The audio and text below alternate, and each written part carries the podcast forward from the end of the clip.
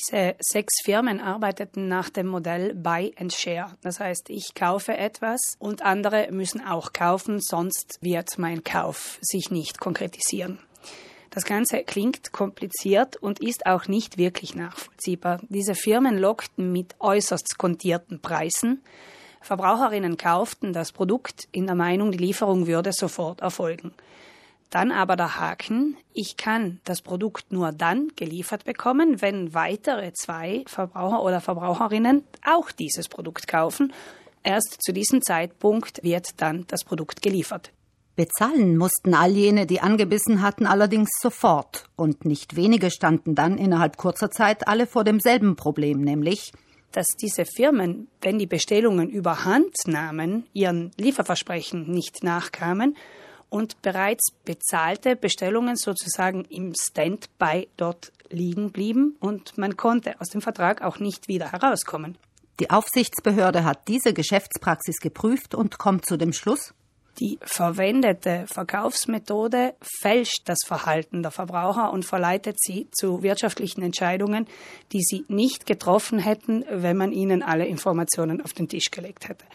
Laut Aufsichtsbehörde waren die Käuferinnen der Meinung, ich kaufe, zahle, bekomme eine Lieferung davon, dass ich kaufe, zahle und muss warten, bis noch weitere kaufen, um die Lieferung zu erhalten, waren die Verbraucherinnen nicht klar informiert und deshalb wurde das Verkaufssystem als irreführend und aggressiv eingestuft.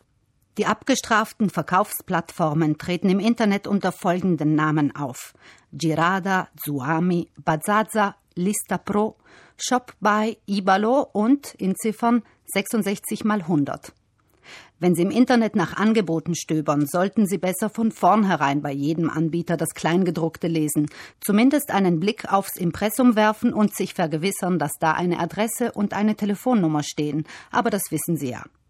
Und in der Regel haben Sie bei online bestellten Waren auch das Recht, vom Kaufvertrag zurückzutreten innerhalb der vorgesehenen Frist. Bei Einkäufen im Netz dürfen wir uns meistens darauf verlassen, dass wir ein Rücktrittsrecht haben. Das heißt, da ich die Ware nicht sehen konnte, sagt der Gesetzgeber, du darfst sie anschauen. Wenn es nicht das ist, was du haben wolltest, kannst du sie ohne Angabe von Gründen innerhalb von 14 Tagen zurückgeben. Dabei können allenfalls die Transportkosten zu Lasten der Verbraucher gehen, aber nur dann, wenn es vorher auch klar gesagt wurde. Es gibt aber auch Ausnahmen. Kein Rücktrittsrecht besteht etwa bei gebuchten Reisen oder vorgemerkten Konzerttickets, also Leistungen, die an ein bestimmtes Datum gebunden sind. Auf jeden Fall haben Kunden, wenn es zum Streit mit einem Online-Händler kommt, die Möglichkeit, die Sache mit geringem Aufwand und kostenlos aus der Welt zu schaffen. Wenn es nun tatsächlich zu einem Streitfall kommen sollte aus einem Online-Vertrag, weil einfach etwas schief geht, weil die Ware nicht geliefert wurde, weil andere Missgeschicke passiert sind, keine Panik. Es gibt die Möglichkeit, bequem von zu Hause aus einen Lösungsversuch anzustreben. Die kostenlose Schlichtungsstelle onlineschlichter.it bietet Hilfe. Voraussetzung ist lediglich ein erster Kontaktversuch mit dem Händler, in dem er versucht hat, das Ganze zu lösen.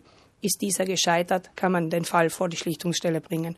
Die Schlichter kümmern sich dann um die Angelegenheit und schlagen eine Lösung vor. Wie das genau abläuft und eine Checkliste für den Online-Schlichter finden Sie auf der Homepage der EU.